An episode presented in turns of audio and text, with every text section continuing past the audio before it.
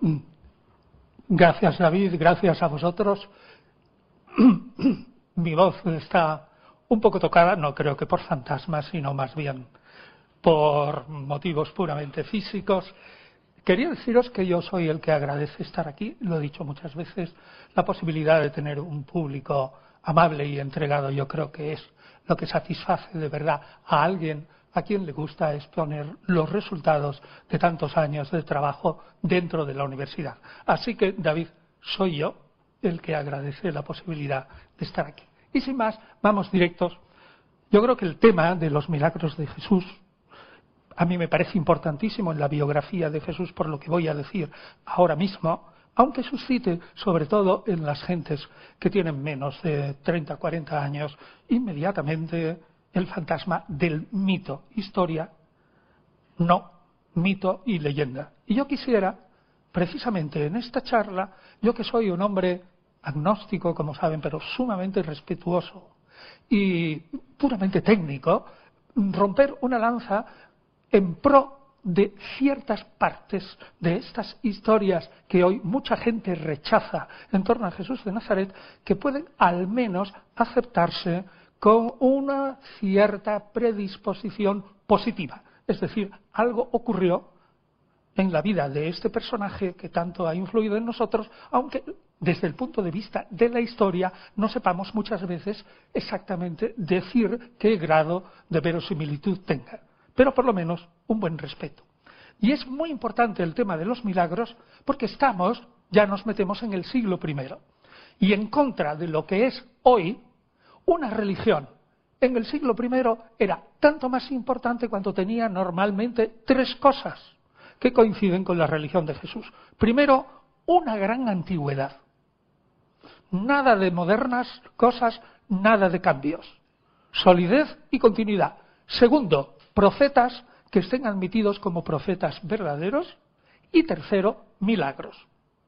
Probabilísimamente, aunque no tenemos pruebas, los primeros predicadores de que Jesús era el Mesías y el Redentor del mundo, en ciertas hojas volantes lo que, lo que llevaban eran pequeños trozos de papiro, algunas palabras sin duda del Maestro, pero ante todo milagros, milagros. Desde el siglo II antes de Cristo, los judíos inventaron la teoría de que tanto las doctrinas de Moisés como ciertos milagros que habían hecho los sabios y profetas judíos, sobre todo Moisés, repito, fueron copiados nada menos que por los griegos y romanos. Es decir, que el presentar a Jesús como un sucesor de Moisés y sobre todo que hiciera milagros es muy importante. Y por eso los números que voy a dar ahora se justifican plenamente en la literatura evangélica admitida por la Iglesia. En el primer Evangelio, el Evangelio de Marcos, el 35% de la narración son milagros. En el de Mateo y en el de Lucas, un poquito menos, pero no menos del 33%. En el Evangelio de Juan, el cuarto, solo hay un 15% de milagros, pero son solo siete. Ahora, están narrados tan tremendamente bien, tan fuerte, literariamente, que ese 15% vale quizás por el doble. Un milagro, tanto ahora como antes, es, y debemos definirlo, aquello que de alguna manera supera de modo inmediato los cauces de una explicación racional. Es decir, algo que un observador externo, o por lo menos hasta que lo someta a una tremenda reflexión, es un evento que puede ser atribuido razonablemente a algo más allá de las capacidades humanas, es decir, algo imposible para un ser humano. Aquí nos encontramos desde el punto de vista de la universidad, que es el que yo les hablo a ustedes, es decir, de la historia antigua y de la filología, con que algunos creyentes que hablan de los milagros de Jesús nos acusan a los que somos historiadores del mundo antiguo de no creer, como diremos, en los milagros contra la naturaleza, ni en el Antiguo ni en el Nuevo Testamento. Es decir, no creemos, por ejemplo, que Josué detuviera el sol y es muy difícil de argumentar eh, razonablemente que Jesús caminara sobre las aguas, etcétera. Nos argumentan de que tenemos una posición filosófica a priori en contra de lo sobrenatural. Yo quiero decir que no. Lo que yo voy a hacer es pura historia, dar verosimilitudes, dar razones y explicarles a ustedes cómo podemos decir o delimitar entre lo que es mito, historia y leyenda. Pero sería injusto que se nos dijera a los que trabajamos en la universidad que negamos lo sobrenatural. Yo creo que lo mejor es decir que nosotros prescindimos.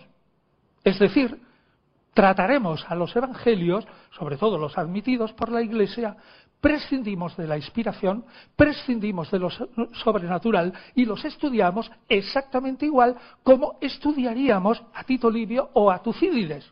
Tengan ustedes en cuenta que nosotros a Tito Livio, por muchos 45 libros que haya escrito, no todos se conservan, sobre la historia de Roma, no le creemos en un montón de cosas. Y lo discutimos, y a Tucídides tampoco, y a ningún autor de la antigüedad. Del mismo modo, aplicamos eh, la navaja de la crítica a los evangelios, pero intentamos sacar, a pesar de que sean obras de propaganda religiosa, algo que en el fondo creemos que es histórico. Para abordar los milagros hay que eh, caracterizarlos sobre todo en la época moderna, a partir de 1980, quizás un poco antes, se han hecho montones de, análisis de los milagros. Hay muchísimos libros sobre los milagros. Normalmente, un milagro evangélico tiene tres momentos. Uno, exposición de motivos, es decir, llegada del taumaturgo, viene el peticionario, hace la petición y da algún motivo por el cual el taumaturgo, taumaturgo, palabra griega que quiere decir el que hace un zauma, algo admirable. Viene el hacedor de milagros y lo realiza. Ese es el segundo momento. Y el tercero suele ser normalmente la admiración y el coro del público que confirma que ese milagro ha sido realizado.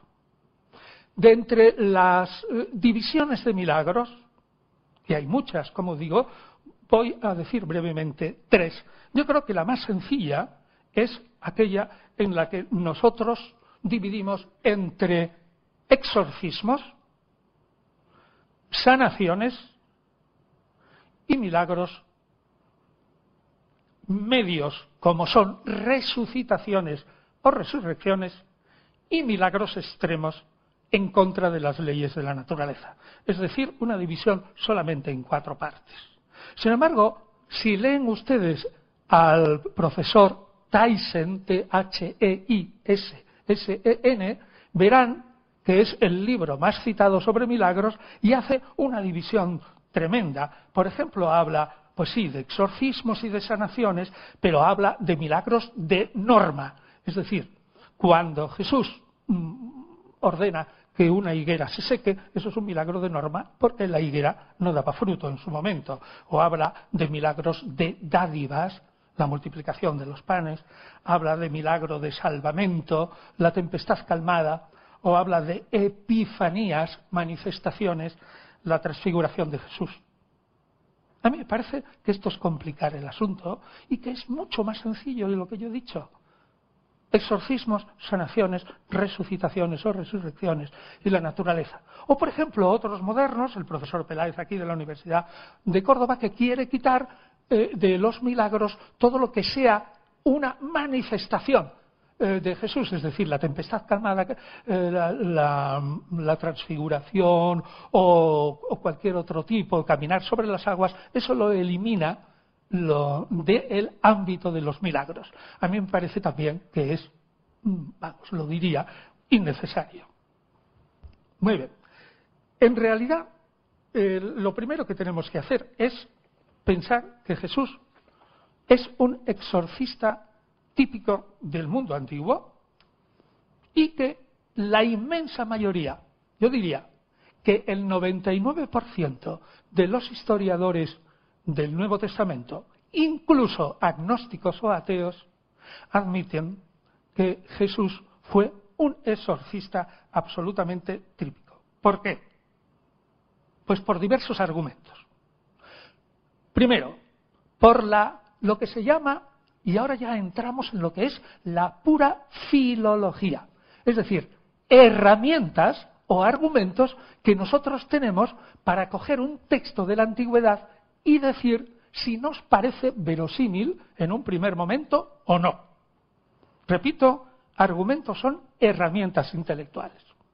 El primer argumento es el argumento de plausibilidad, les digo el palabra tal cual, plausibilidad fáctica, es decir, es plausible, absolutamente plausible, fáctica, por los hechos, factum, por el hecho, que Jesús fuera un exorcista, porque si no, no se explicaría racionalmente la cantidad de relatos de exorcismo que hay en los evangelios. Es decir, un agnóstico viene y dice, tomo los evangelios, veo toda la cantidad de exorcismos y tengo dos opciones. Decir, algo pasó en la vida de Jesús que fue que los demás y desde fuera lo calificaran como exorcista. Yo no puedo eliminar 20, 30 relatos de exorcismo y decir que todos son inventos de la vida de la iglesia primitiva. Es decir, que son un producto de la comunidad primitiva. No puedo hacerlo. Porque si no, no se explicaría fácticamente que aparecieran en los evangelios tal cantidad de exorcismos. Luego ahí tenemos un argumento. El segundo es el argumento de plausibilidad contextual. Según el contexto del siglo I, el que hubiera exorcismo y que hubiera espíritus, ojo, ¿eh? espíritus. Antes habló de Plutarco y los espíritus. Plutarco distingue claramente que es un estoico, fundamentalmente, bueno, es un hombre que toma de diversas filosofías, por una parte es platónico, en ética es estoico, que admite perfectamente los espíritus. Todo el mundo en la antigüedad, incluso las partes superiores podían admitir perfectamente que los espíritus causaran daño. O podían eh, aceptar perfectamente que los espíritus causaran enfermedades. Y aceptaban todos perfectamente que hubiera gente que tuviera poderes, ya sea unos lo creían por poderes naturales, otro por poderes luminosos, que eliminaran esos espíritus. O sea, que el segundo argumento para decir es plausible contextualmente que Jesús fuera un exorcista verdadero está en que la época lo creía así y prácticamente nadie lo dudaba. El tercer criterio es el criterio de dificultad.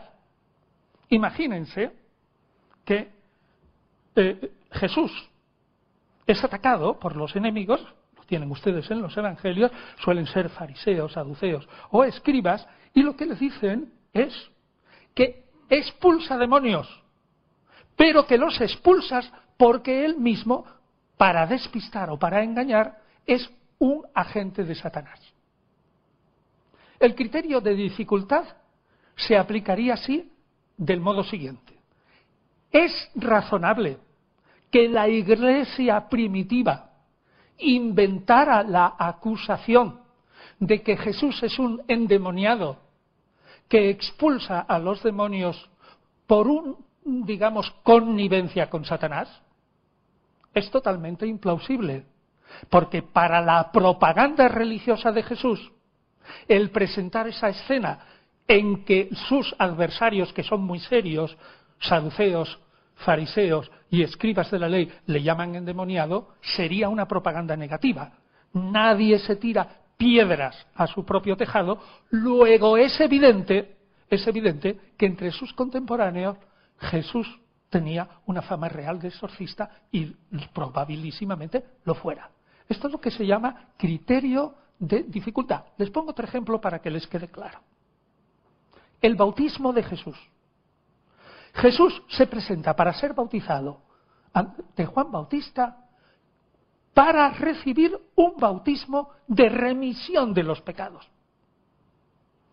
Piensen ustedes en la iglesia del siglo II, cuando Jesús ya está considerado Dios, que es un hombre perfecto, que jamás pecó y que era imposible que hubiera tocado, vamos, ningún pecado a su persona. ¿Ustedes creen que la iglesia primitiva iba a inventar nada menos la historia de que Jesús fue bautizado por Juan Bautista, que le daba a la iglesia del siglo II mil dolores de cabeza teológicos para explicar por qué el Hijo de Dios fue bautizado por remisión de los pecados? Y se inventan un montón de teorías. Luego ahí tienen otra vez el criterio de dificultad. Es imposible que la iglesia primitiva hubiera inventado la historia del bautismo. Luego la historia del bautismo es real, explíquese como se explique y cueste lo que cueste explicar. Lo mismo pasa con los exorcismos. Nadie inventa a un Jesús endemoniado. Luego Jesús probablemente fue exorcista. Pero otra cosa interesantísima también. Jesús es de los exorcistas que incluso en el cuarto evangelio rechaza siempre la idea, rechaza siempre la idea de que el demonio sea la culpa del individuo que está endemoniado o que los padres o que los padres cometieron algún pecado. Es decir, presenta una cosa rara que no encaja. Pues bien, eso que no encaja sirve para la mayoría también de los historiadores de decir, probablemente este era un exorcista raro porque tuvieron a bien hacer destacar algo que no encajaba con la mentalidad. La normalidad era decir que Jesús hubiera afirmado, este señor está endemoniado, luego sus padres pecaron. Jesús jamás lo hace. Y cura el demonio a sí mismo. Por sí mismo, porque sea malo. Y otra idea interesante de los exorcismos de Jesús es que Jesús cura a los demonios para, o sea, cura al hombre de los demonios para instaurar a ese hombre que estaba situado en la periferia de la sociedad dentro de una sociedad mejor organizada.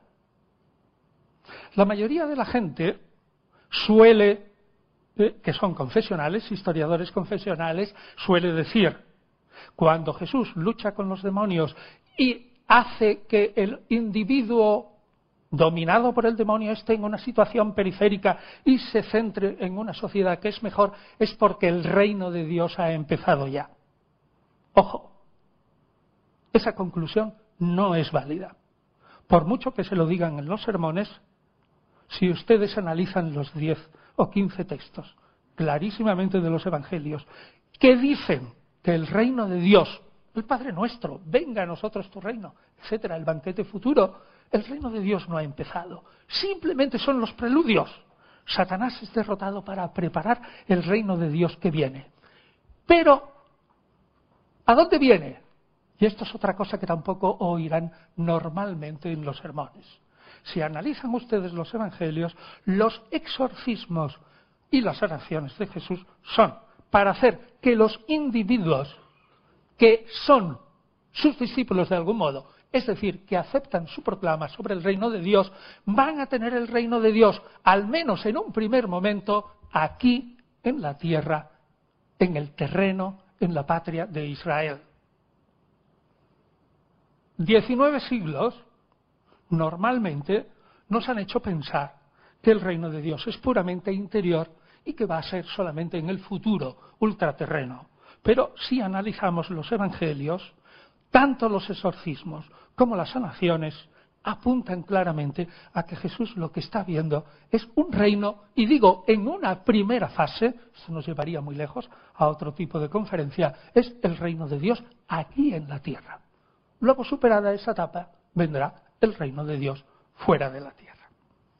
Por tanto, por el criterio de plausibilidad contextual, por el criterio de plausibilidad de los hechos, tantas narraciones, y por el criterio de dificultad, incluso hasta los enemigos aceptan que Jesús expulsa a los demonios, solo que dicen, sí, sí, sí, tú los expulsas.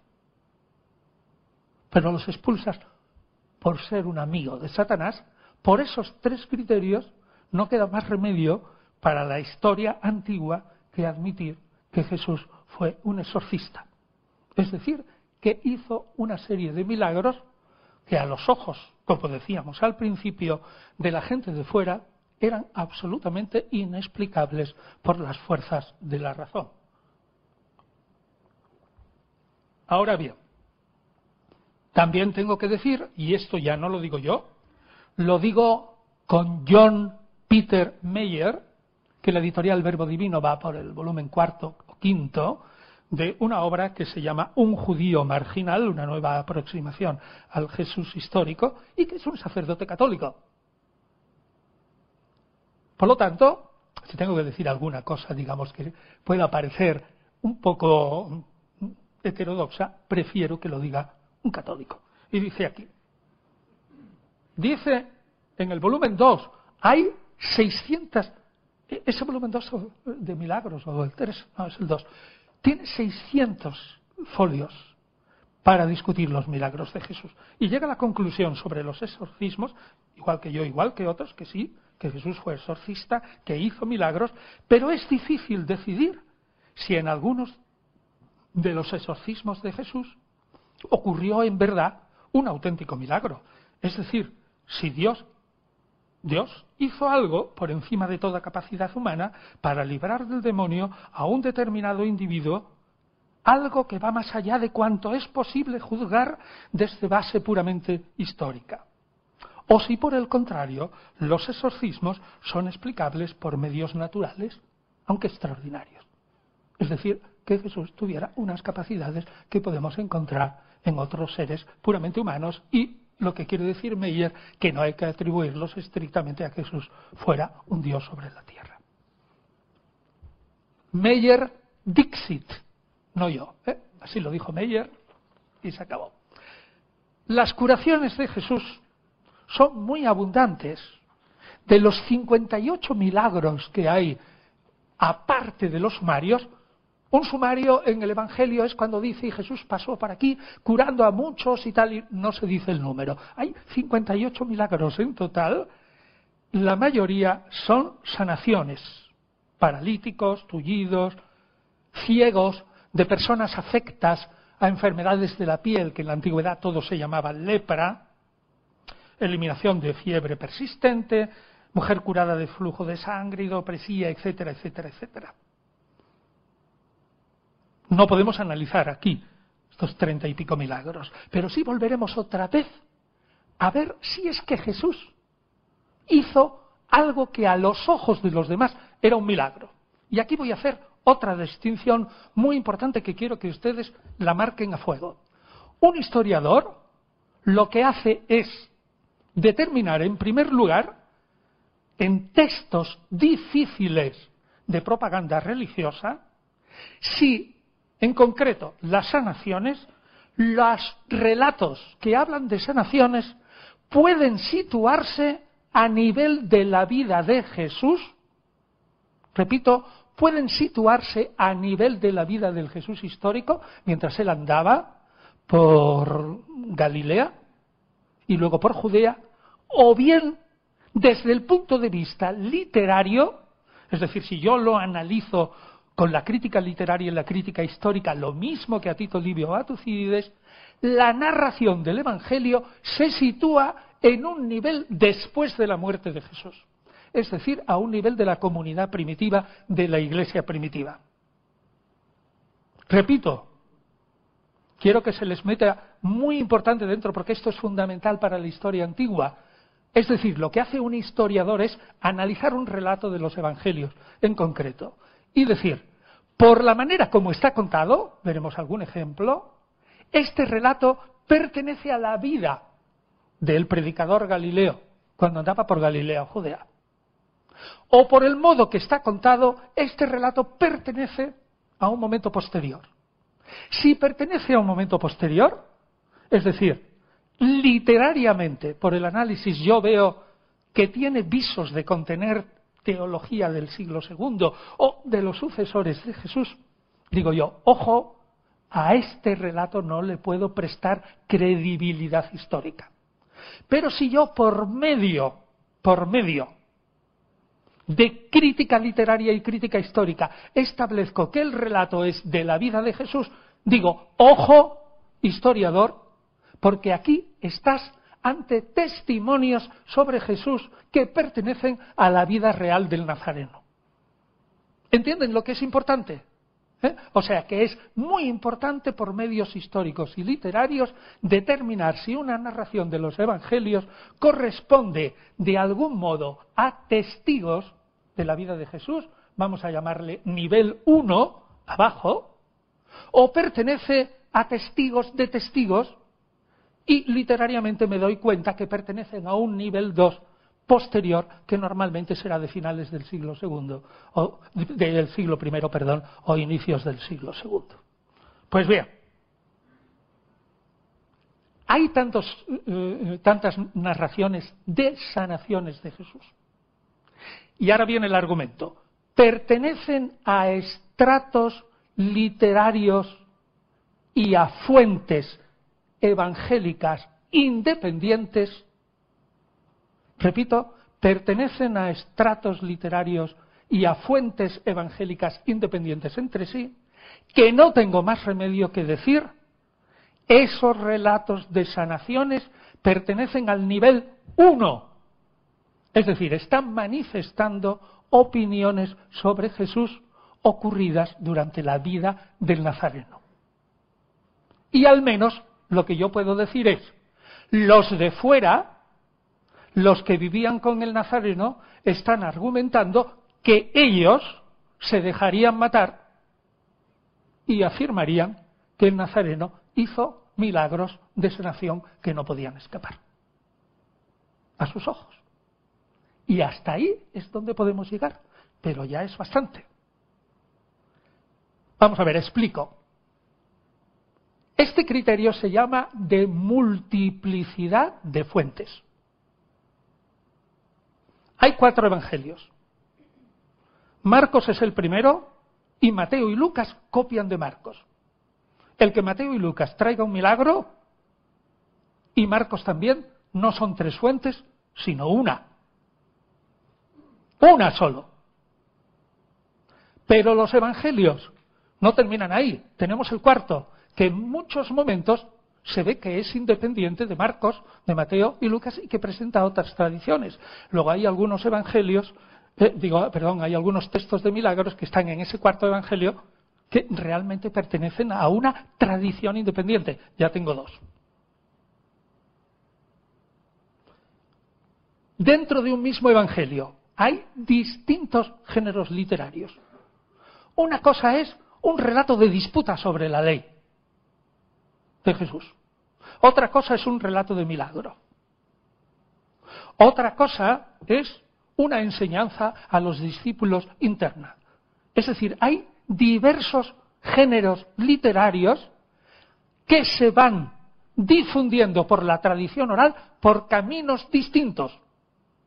Por tanto, si yo encuentro narraciones de milagros de sanación que están atestiguadas en más de una fuente evangélica. He dicho dos, Mateo, Marcos y Lucas por una parte, Juan por otra, pero también tenemos la llamada fuente de los dichos, la fuente Q.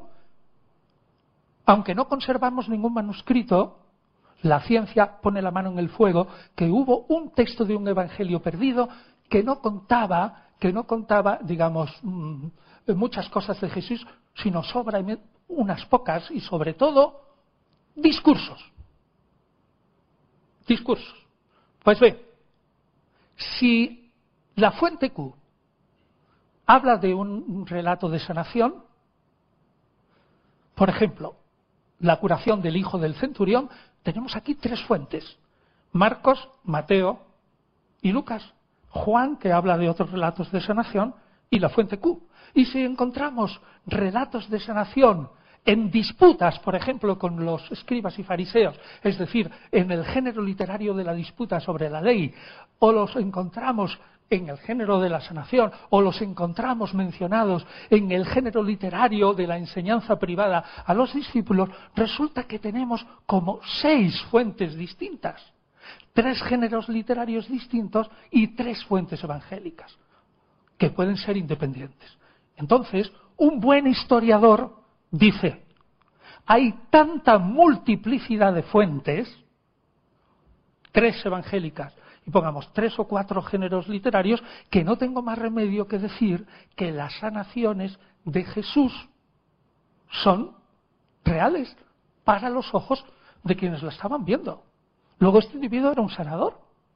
Otra cosa será como yo lo explique, como historiador, si soy creyente o no lo soy, pero no tengo más remedio que añadir a la imagen de Jesús exorcista, la imagen de Jesús sanador, es decir, hacedor de milagros de sanación. Y esto es pura historia. Así es. Pero tenemos también, tenemos también la posibilidad de añadir lo del criterio de dificultad y el criterio de que Jesús estaba convencido de que él lo hacía. Y tenemos un texto de Mateo en el capítulo 11, lo leo solo, que es cuando Jesús maldice a tres ciudades que dice, ay de ti, Corzaín, ay de ti, Bethsaida, porque si en Tiro y en Sidón se hubieran hecho los milagros que se han hecho en vosotros, tiempo ha que se habrían convertido. ¿Qué dice este texto en el fondo? que Jesús fracasó en su misión en Corozaín, en Bethsaida y en Cafarnaúm. ¿Quién inventa en la iglesia primitiva que Jesús fracasó en esas tres ciudades? Luego aquí tenemos otra vez el criterio de dificultad. Luego es evidente que Jesús estaba convencido de que él había hecho milagros y la gente los había reconocido, pero no habían creído en su mensaje del reino. Luego aquí tenemos otra vez el criterio de dificultad. Otro momento en el que Jesús está convencido de que hace milagros es esa disputa que ya he mencionado cuando expulsa a un endemoniado muro, mudo y resulta que escribas y fariseos le dicen usted es un individuo que está aliado con Satanás. Dice Jesús en algún momento que él está aliado con Satanás? Dice que no. En absoluto, yo no puedo estar aliado con Satanás porque ningún reino dividido ni una casa dividida puede subsistir. Yo no puedo pelear contra mi jefe, dice Jesús. Pero jamás dice que él no ha expulsado a los demonios y ha sanado, ha sanado, después de expulsar al demonio, ha sanado al mudo que está hablando ahora tranquilamente. Luego es evidente que él estaba convencido de que hacía eh, sanaciones. Por lo tanto, tenemos, tenemos aquí argumentos. Y ahora hay argumentos externos. Que Jesús era un sanador, es curioso, ¿eh? y estos son verdaderos milagros, digo, para la gente. ¿eh? Los tenemos en un texto famoso de Flavio Josefo. Flavio Josefo es un historiador que escribe en torno al 95 sus antigüedades de los judíos y que realmente es denostado por todos los judíos porque en la guerra o revolución contra Roma que acabó con el templo en el 70, este Flavio Josefo, que era jefe de los judíos, se pasó a los romanos y los traicionó. Han sido los cristianos los que han conservado las obras de este historiador judío. Pues bien, en las antigüedades, en el libro 18, hay un famoso texto que sin duda alguna está manipulado por los cristianos, porque llama a Jesús Dios y le llama Mesías, cosa que probablemente este judío nunca lo hubiera dicho.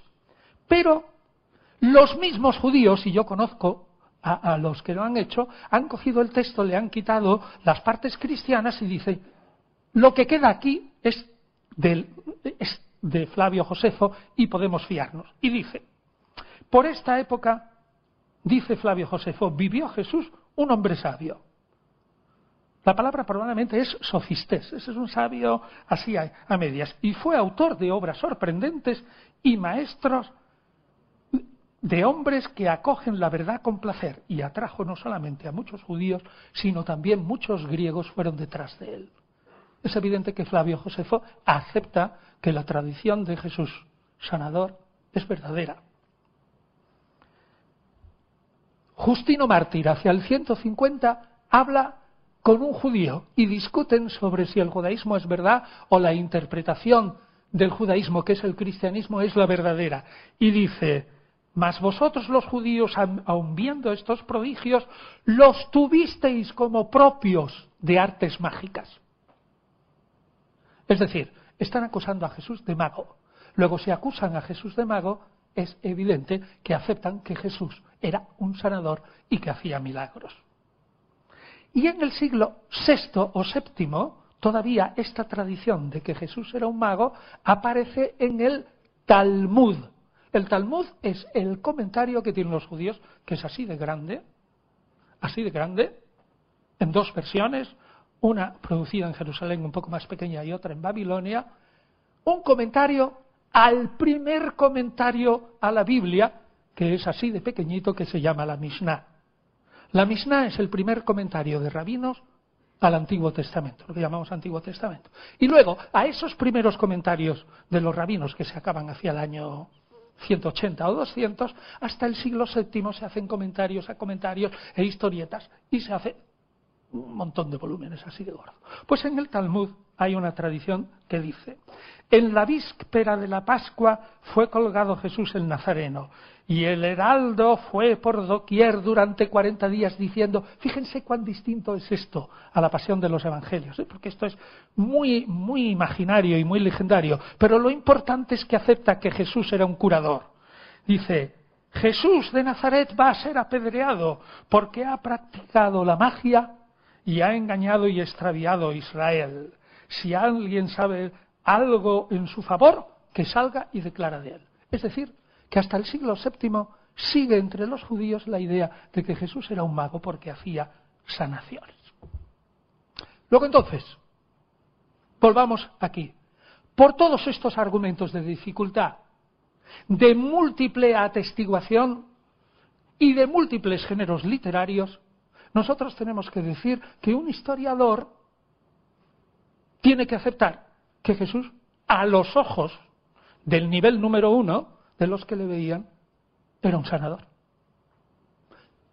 Si esas sanaciones las hacía por fuerzas naturales, volvemos otra vez a lo que dice Meyer de los exorcismos que se aplica a las sanaciones, o eran fuerzas naturales, el historiador no se mete.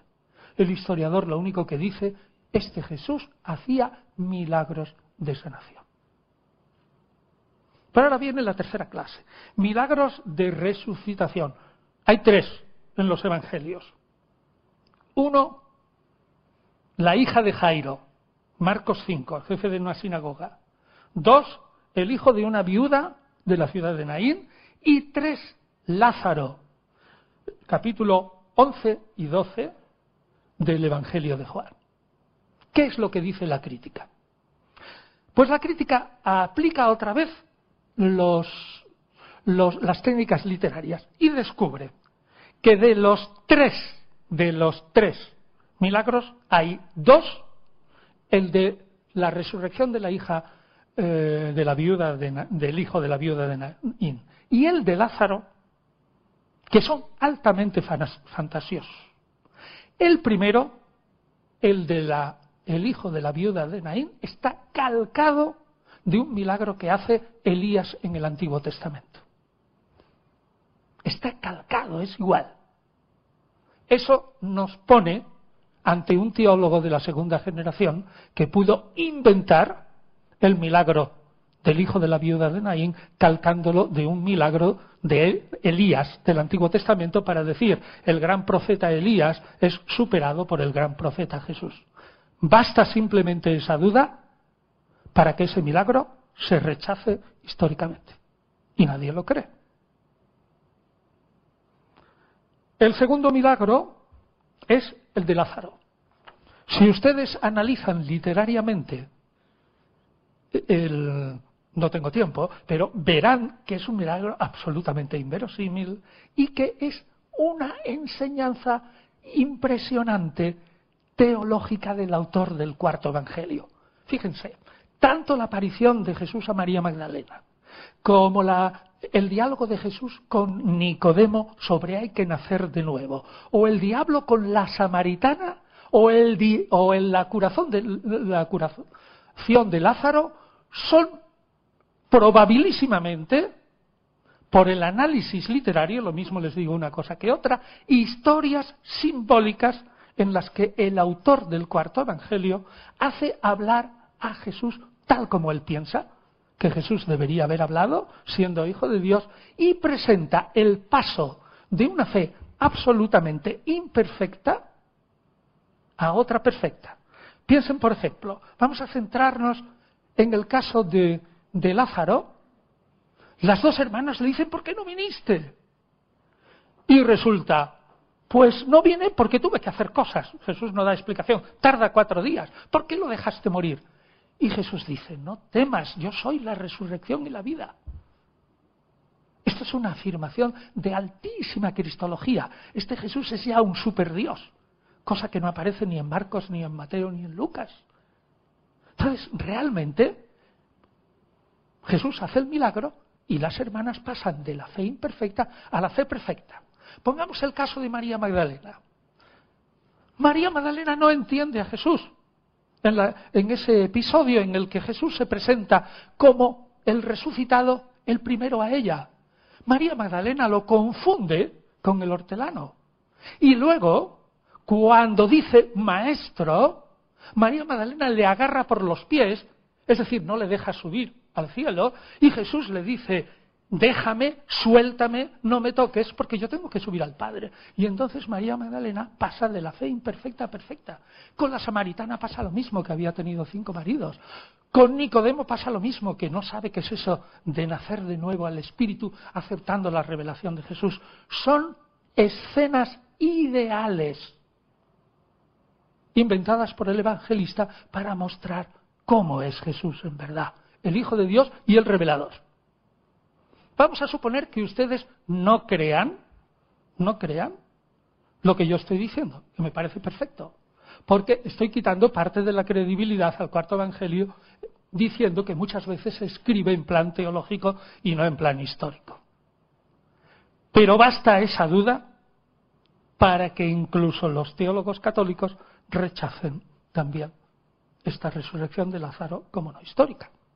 Y entonces solo quedaría quedaría la de la hija de Jairo, el de la sinagoga. Y aquí resulta que estos mismos escépticos encuentran argumentos para decir, probablemente esta historia se debe al nivel uno, uno, es decir, al nivel de los que estaban con Jesús, no al nivel dos. ¿Por qué? Porque se ha transmitido en arameo. A la niña le llama talita, cum, Talita, muchacha, levántate, o sea, una frase aramea. Muy difícil que la iglesia del siglo II se invente esto. Segundo, cuando hablan de Jesús, no le llaman ni el Mesías, ni el Hijo de Dios, ni vida eterna, ni nada, sino le llaman maestro, simplemente. Se habla también de que las gentes se burlaban de Jesús. Y se ve claramente que Jesús dice, no os preocupéis, pues si esta chica está dormida, la coge de la mano y la levanta. Sus padres creen que está muerto. ¿Qué tenemos aquí? Pues que si tenemos tres resurrecciones, solamente dos las hemos eliminado, por dudas al menos, y nos queda una, podemos decir, este Jesús, al menos delante de la gente, hizo una resucitación. Es decir, todos creían que estaba esta chica muerta y sin embargo la levantó de un estado de coma a la vida. Como mínimo eso. ¿Por qué? Repito, porque he analizado literariamente desde el punto de vista de la filología todos los indicios, ya le he dicho, el arameo, la burla, la falta de títulos de Jesús, etcétera, elevados, el que se, el que se mantenga a ese nivel, nos apuntan que esta narración están hablando de gente que estuvo allí delante, aunque esté un poco embellecida. Luego hay que darle una cierta credibilidad. Otro caso. Tenemos en el capítulo 11 de Mateo un texto increíble en el que Juan Bautista envía unas personas a Jesús y le dice nada menos, oye, tú eres el Mesías, el que... No, no dice Mesías, perdón. ¿Tú eres el que va a venir? ¿O estamos esperando a otro? Y uno lee ese texto y dice, ¿cómo es posible que aparezca esto en el Evangelio de Mateo si resulta que Jesús fue bautizado por Juan y al menos por el cuarto Evangelio sabemos que Jesús permaneció meses con Juan Bautista? Sabemos que incluso le robó, entre comillas, unos discípulos, como Andrés y Pedro y, Felipe, y se los llevó, y sabemos que llegaron a predicar juntos y bautizar haciéndose la competencia. ¿Cómo es posible que Mateo diga que Juan Bautista no está seguro que Jesús es el Mesías? Esto no lo puede haber inventado la iglesia primitiva.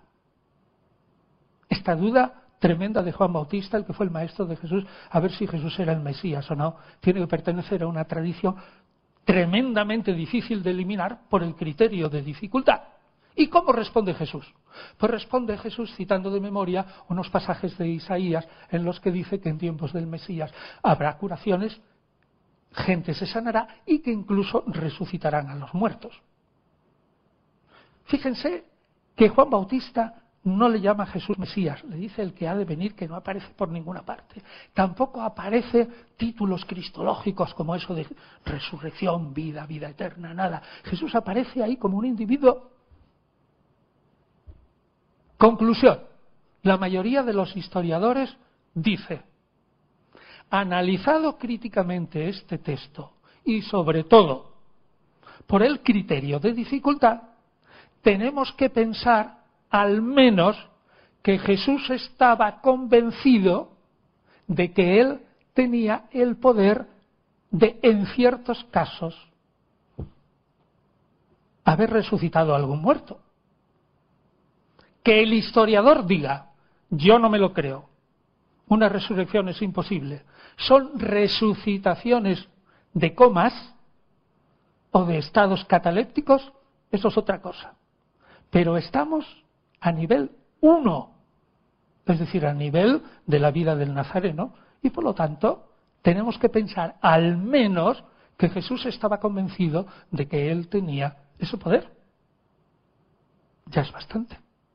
Y esto es puramente técnico.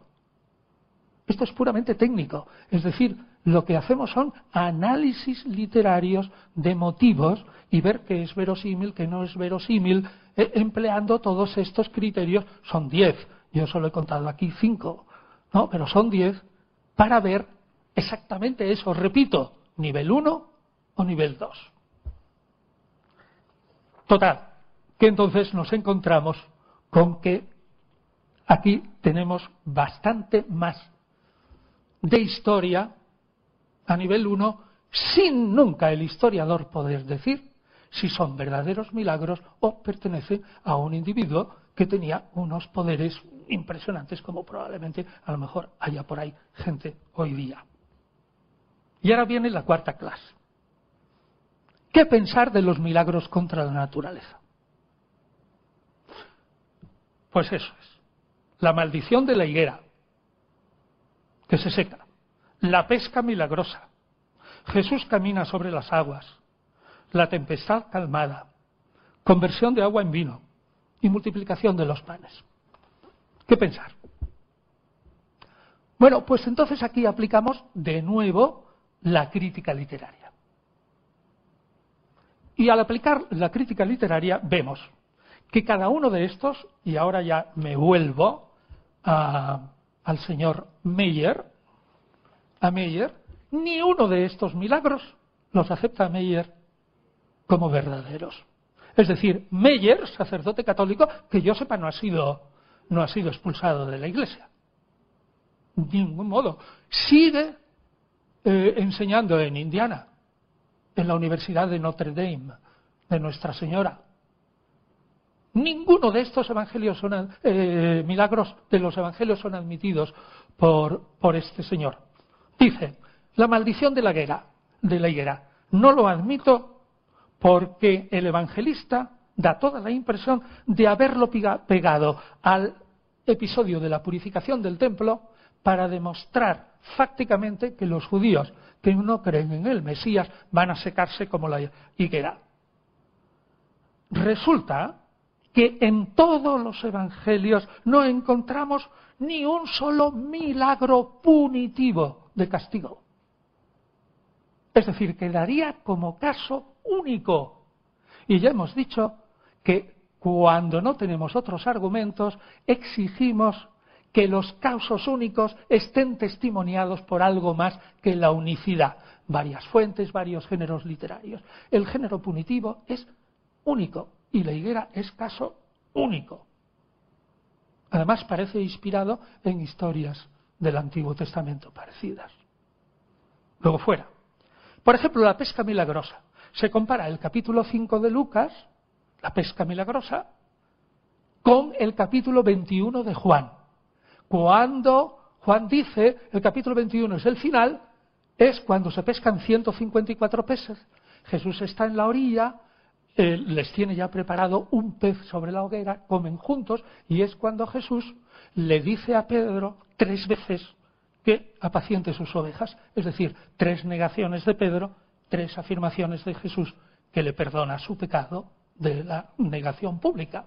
Pues bien, ¿sabe lo que opinan los críticos? Es una escena de resurrección, es decir, una aparición, una aparición, que es claramente una aparición, y esas apariciones ya no aparecen en la vida de Meyer. Es decir, Meyer ya no trata de la resurrección en adelante. Y dice, bueno, la resurrección no pertenece a la historia. Y ahí se para. ¿Sabes lo que opinan los críticos? Los críticos opinan que una narración de aparición parecida a la del capítulo 21 del Evangelio de Juan ha sido trasladada por la comunidad de Lucas o por Lucas mismo y ha sido transformada en una historia de pesca milagrosa que casi se rompen las redes de la cantidad de peces que había. Esa duda literaria de que sea una historia de aparición que no pertenece a la narrativa histórica y que haya podido ser trasladada por Lucas a la vida real del Nazareno invalida la posibilidad de que los historiadores lo aceptemos como real y lo eliminan. Por ejemplo, caminar sobre las aguas y tempestad calmada. Pues tampoco. ¿Por qué? Por la sencilla razón de que se parecen a relatos de manifestación y comparan a Jesús nada menos que con Yahvé, que tiene poder sobre las aguas primordiales. Y ahora vuelvo a citar a Meyer. A propósito de eh, para que vean que no soy yo. Mire, esta, esta, caminar sobre las aguas, tempestad calmada, no hay ni criterio de, dificultad, no hay ni criterio de coherencia, ni plausibilidad de efecto, no hay, no hay ninguno, no, no se puede sustentar como de nivel 1 con ninguno de los criterios. Y dice, dice Meyer, el examen de la teología que el evangelista primero, Marcos, muestra en estos relatos de caminar sobre las aguas y la eh, tempestad calmada, muestra una fuerte presencia de temas y expresiones del Antiguo Testamento al servicio de una cristología elevada, es decir, de hacer de Jesús un Dios ya sobre la tierra. La similitud con la narración del caminar sobre las aguas, la falta de testimonios múltiples, su continuidad con otros milagros típicos que sabemos que son inventados por la Iglesia primitiva, hacen que no podamos determinar como historiadores que estas narraciones puedan remontarse al ministerio público de Jesús. Es decir, no podemos llevarlas al nivel 1, sino que hay que dejarlas en el nivel 2. Y así podría seguir, por ejemplo, el cambio de, de agua en vino sí estamos, resulta, que ante un banquete helenístico, un banquete griego. No es un banquete palestino, ya solo eso pone en guardia a los historiadores, etcétera. Sin embargo, los mismos historiadores dicen, probablemente la multiplicación de los panes, que no se narra como tal, la multiplicación no se narra. Es probablemente algo que ocurrió y que fue, pues, que hubo un banquete especial y así se queda dice, ahí puede haber algo. Y es el único caso que yo conozco en el que puedan admitir los historiadores un leve resto de historicidad en este milagro. ¿Puedo decir dos palabras sobre, sobre Jesús y, eh, y, la magia? ¿Sí o no? Cinco, cinco minutos más. Y luego turno de preguntas, ¿vale? Pues ya está. Vamos a ver. Desde 1994 se ha acusado con el libro ese que publicó Martínez Roca de Morton Smith, Jesús el Mago, de Jesús y la magia. ¿Qué pensar de eso? Pues yo le diría brevemente, yo como historiador, tenemos un corpus así de, gordo, así de gordo que se llama Papiri Grecae Magicae, papiros de la Grecia mágica, sobre todo un papiro larguísimo que es el papiro de París. Y tenemos por parte de los judíos varios libros de, magia judía, sobre todo el Sefer Haratzim, el libro de, de los misterios.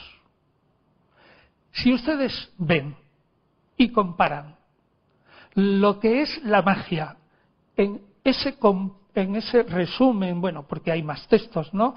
En dos volúmenes de papiros mágicos griegos y los papiros mágicos judíos verán claramente que toda la magia se reduce a beneficio propio, en pocos casos, y en el 80% en hacer daño al adversario.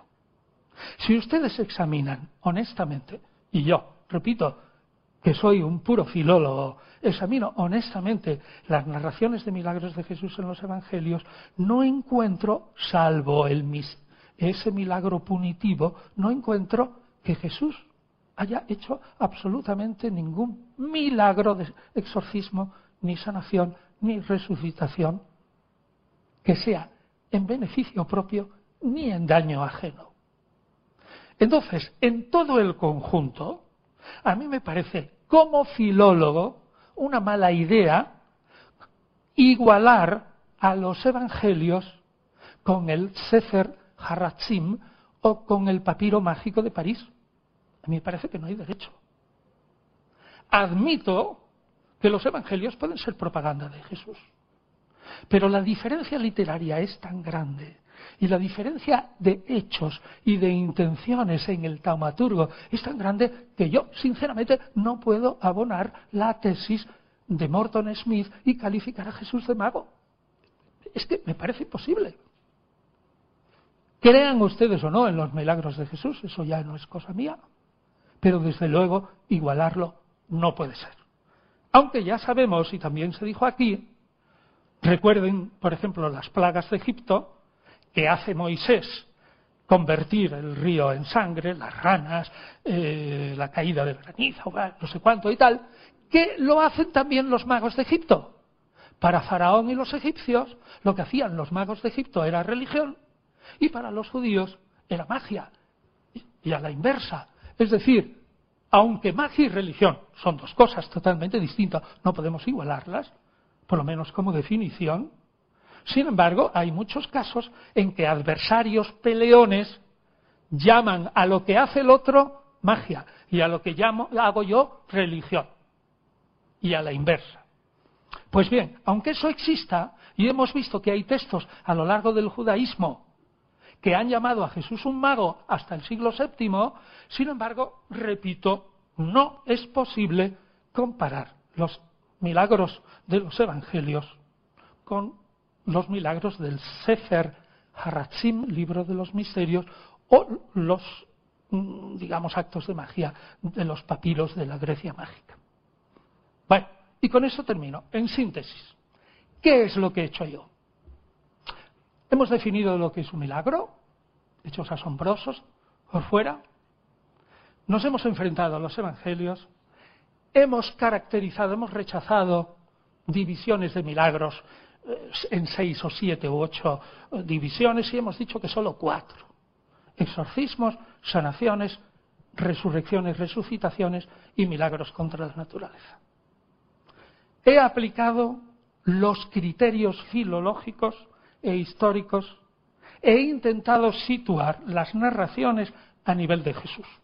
Y he dicho, exorcismos y sanaciones por esos criterios de plausibilidad efectual, contextual, de coherencia con la atmósfera, sobre todo de dificultad. Tenemos que aceptar que estamos a nivel 1. Es decir, los de fuera admitieron que Jesús era exorcista y sanador. Y he añadido que hay textos en los que el mismo Jesús, reconociendo un fracaso, Crozaín, Betsaida, etc., admite que él es sanador o reconociendo que es sanador aunque los demás le acusen. Luego he dicho que de los tres milagros de resurrección, dos han sido eliminados y que queda uno donde allá cada uno, si piensa en una resurrección, depende de su, digamos, fe, o piensa en una resucitación, es decir, un estado de coma. Y por último he dicho que salvo un leve recuerdo histórico de una comida maravillosa, incluso los teólogos católicos rechazan todos los milagros contra la naturaleza que aparecen en los evangelios y que yo sepa no han sido recusados por la Iglesia estas posiciones, sino que libros que hacen esos análisis están publicados en España por editoriales religiosas. Así que en conjunto, ¿qué podemos rescatar de mito, leyenda e historia? Bueno, pues al menos el historiador tiene que rescatar que en vida de Jesús este personaje fue muy especial y que a nivel de quienes lo veían, este era tipo esplendoroso que hacía milagros, incluso de resucitación, quizás. Y nada más. Muchas gracias.